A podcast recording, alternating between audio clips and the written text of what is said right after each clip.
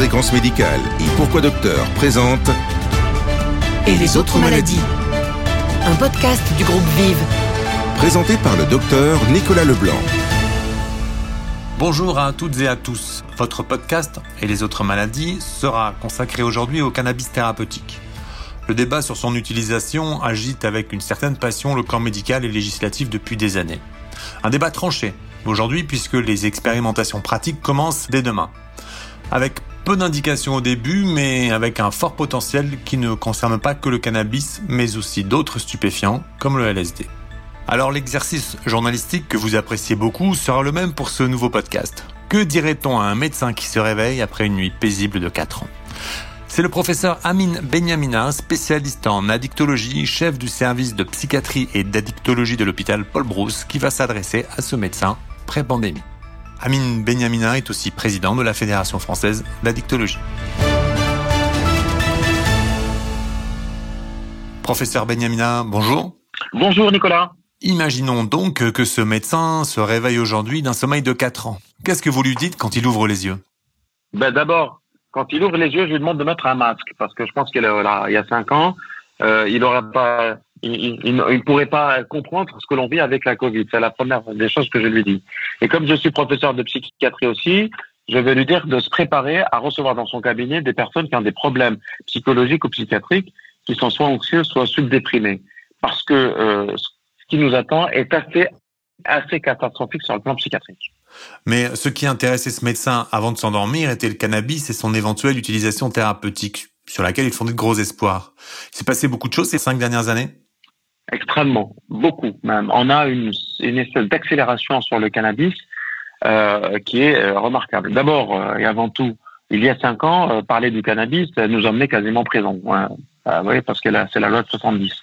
Depuis cinq ans, on a réussi en quelque sorte à faire parler sans énerver et sans provoquer, grâce à, finalement aux data, grâce à la science et grâce à, aux informations qu'on a sur le cannabis thérapeutique, qui est le premier volet pour lequel la France s'est mobilisée. On a eu des textes, on a eu des commissions qui ont permis de mettre en place une commission de suivi euh, pour aboutir à ce qui a commencé, c'est-à-dire l'expérimentation du cannabis thérapeutique depuis euh, depuis lundi 26. C'est officiel. Les premiers patients commencent à avoir le cannabis thérapeutique. C'est effectivement une avancée euh, très attendue. Et pour quelles indications? C'est à peu près 200 centres, 3000 personnes, 3000 patients, dont 5 indications euh, globalement, on a des indications sur la sclérose en plaques, les douleurs, euh, les euh, les épilepsies de l'enfant qui sont réfractaires aux thérapeutiques usuelles, c'est les accompagnements de fin de vie et c'est les douleurs les, douleurs aussi réfractaires aux antalgiques classiques.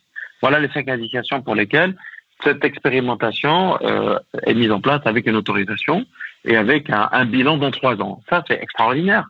Qui aurait pensé qu'il y a cinq ans, on pouvait faire ça? Et sous quelle forme administre-t-on ce cannabis? Des huiles, des comprimés, des gélules, des préparations. Euh, ce sont des, c'est du cannabis qui passe par euh, par euh, le, filtre et, le crible de la NSM, hein, l'Assurance nationale de, la sécurité des, médicaments, et les, industriels qui qui vont fournir ce cannabis ont été triés sur le volet et ils ont eu un label d'autorisation de fournir ce cannabis. Donc ça, c'est du THC thérapeutique qui va arriver, et pas que du THC thérapeutique, hein, évidemment, c'est du cannabis. On a du THC, du cannabidiol, et on a des formulations qui sont adaptées en fonction euh, des profils, des indications et, euh, de la, et des présentations euh, comme un, un produit qu'on peut acheter en pharmacie. Et notre médecin qui est un généraliste peut-il prescrire dans ces indications? Il peut prescrire s'il est dans les structures qui ont été labellisées. Elles sont au nombre de 200. Pour l'instant, la médecine de ville n'a pas encore la possibilité, mais assez rapidement on verra que l'information va circuler. C'est l'expérimentation qui commence. Je pense que, et, je, je, pense, je, je fonde l'espoir que euh, au bout de quelques temps, on va avoir des rapports qui nous permettront d'élargir euh, à la fois les prescripteurs, évidemment sous le contrôle de la NSM, et en même temps, là c'est la dictologue et psychiatre qui parle, aussi élargir les indications, elles étaient au nombre de cinq, pourquoi pas faire comme en Israël ou bien euh, au Canada. On a, au départ, on a eu des indications qui ont été élargies à 10, 11, avec aussi euh, des indications pour les addictions et parfois certaines formes de et certaines indications psychiatriques. Je dis je dis bien psychiatriques. Et à aucun moment, on ne parle de cannabis récréatif pour soulager les lourdeurs de l'âme? Alors pour l'instant, ça, n'est pas encore euh, d'actualité, mais euh, comme vous le savez, euh, il y a eu tout le volet parlementaire, il, fallait construire et produire une loi. Et, cette loi a été d'abord inspirée par les travaux de la commission, cette commission parlementaire qui a travaillé en, trois volets. La première, c'est sur le cannabis thérapeutique. Euh, au sens euh, où je l'ai euh, exprimé, développé tout à l'heure. La deuxième, on a beaucoup, cette commission a travaillé sur le cannabis réfé, comme disent les anglo-saxons, c'est-à-dire tout ce qui est cosmétique, tout ce qui est tout ce qui est adjuvant, phénomène de bien-être. Et la troisième, la troisième, le troisième volet, c'est le cannabis festif ou bien-être. Et on attend les, on attend les conclusions de cette troisième partie aussi. Donc, il n'est pas impossible, et je sais que les parlementaires qui travaillent là-dessus sont convaincus, que euh, ce fameux cannabis dit fait récréatif ou festif, qui, qui d'ailleurs a des vertus euh, de santé publique extrêmement importantes, puisse euh, un jour être permis, être autorisé. Pourquoi? Parce que la pire des choses, c'est maintenir une partie du cannabis, c'est le cas de le dire, entre les mains des trafiquants, qui ciblent les jeunes et qui ciblent les personnes vulnérables parce qu'ils proposent du cannabis fortement dosé avec une, du marketing agressif et clandestin. Mais le cannabis reste bien illégal. Ah ben, il est toujours illégal. Pour l'instant, c'est une expérimentation euh, qui se met en place dans un cadre tout à fait précis et, encadré. Êtes-vous de ceux qui prônent la légalisation du cannabis? Oui, alors je prône la légalisation d'un encadrement pour euh, que les gens euh, veuillent connaître l'ivresse de leurs problèmes. Mais moi, je ne le fais pas dans ce cadre-là. Je le fais parce que je suis convaincu que lorsque on arrive à, contrôler qui se consomme, y compris dans le cadre de l'ivresse, on arrive à limiter les dégâts. C'est la politique de réduction des risques, notamment à l'adresse des populations ciblées, pour lesquelles il faut mettre une interdiction claire, notamment les jeunes, et une information claire sur ce qui se consomme et un contrôle sur ce qui se consomme en matière, euh, en matière de festifs. C'est ce qui se passe dans les, partout dans les, dans les grands pays euh, dans le monde, les, pays modernes, hein, comme le Canada, les États-Unis, euh, j'en passe, et des meilleurs. Parce que la légalisation effacerait le trafic? Je ne sais pas. Vous voyez, je suis assez humble, je ne sais pas, mais je pense que la pire des choses, c'est de rester dans le statu quo. C'est pas un gros mot de dire légaliser et essayer de concurrencer la filière du trafic. Mais on peut s'adapter. Je, je, prends toujours le même exemple. Lorsque les Canadiens ont légalisé le cannabis festif, ils étaient en train de réfléchir euh, sur le, le type de produit qu'ils allaient mettre sur le marché. Et une question s'est posée. Euh, ils devaient brider le taux de THC, c'est-à-dire le titrage.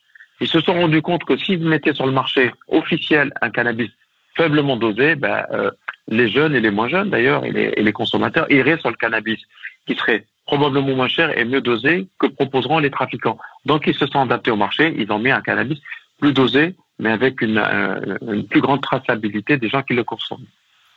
De nombreux jeunes adolescents ou adultes disent qu'avec ces confinements successifs, la consommation de cannabis leur est impérative. Euh, quelle est donc l'alternative pour eux? Ben, L'alternative, c'est des consultations de psy. Euh, l'alternative, c'est par, parfois le cannabis, attends que les choses soient claires, vient couvrir euh, des, des, problèmes psychiatriques importants ou vient découvrir des problèmes psychiatriques importants. Je ne dis pas qu'il faut consommer pour gérer les problématiques liées à l'environnement. Je dis qu'il faut légaliser pour pouvoir mieux appréhender, pour, pouvoir mieux dépister et pouvoir mieux cibler les personnes qui ont des problèmes. Alors, évidemment, c'est c'est un mot, c'est un c'est un finalement un faux ami que de consommer un produit une drogue pour gérer les problématiques psychiatriques psychologiques. Il y a d'autres moyens de le faire, évidemment. Un psy, pour se substituer à un dealer, hein, dites-moi, vous avez intérêt à recruter de nombreux médecins. Ben, je pense que c'est ce qu'il faut faire.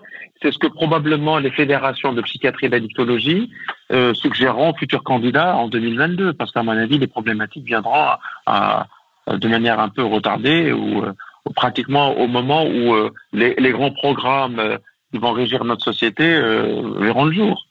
Dernière question. Ce médecin, vu le monde qu'on lui propose, se rendort pour un nouveau sommeil de 5 ans. En 2026, on en sera où? Ben, on en sera à prescrire de la psilocybine, du LSD et, et, et euh, pour les addictions, la dépression et, et l'alcool. C'est la révolution en cours. Dites-moi, c'est provocateur. Non, c'est la réalité. Non, c'est les gens qui connaissent la littérature scientifique actuellement, les grands papiers qui sortent dans, dans le JAMA, dans Nature, dans Lancet, c'est la, c'est la révolution actuelle. C'est ce qu'on appelle les psychédéliques. Merci, professeur Amine Benyamina, et à bientôt. À bientôt. C'est très clair et nous sommes en plein dans l'actualité des autres maladies. Ce qui prouve que malgré la pandémie, la médecine poursuit sa marche et ce qui donne sens à cette série de podcasts. Vive À la pointe de l'actualité médicale. Ce podcast est donc terminé. Merci de votre fidélité à nos émissions et on se retrouve la semaine prochaine. Les podcasts santé, tout ce qu'il faut savoir de l'actualité médicale. la Covid et les autres maladies. Un podcast produit par Pourquoi Docteur et Fréquence Médicale.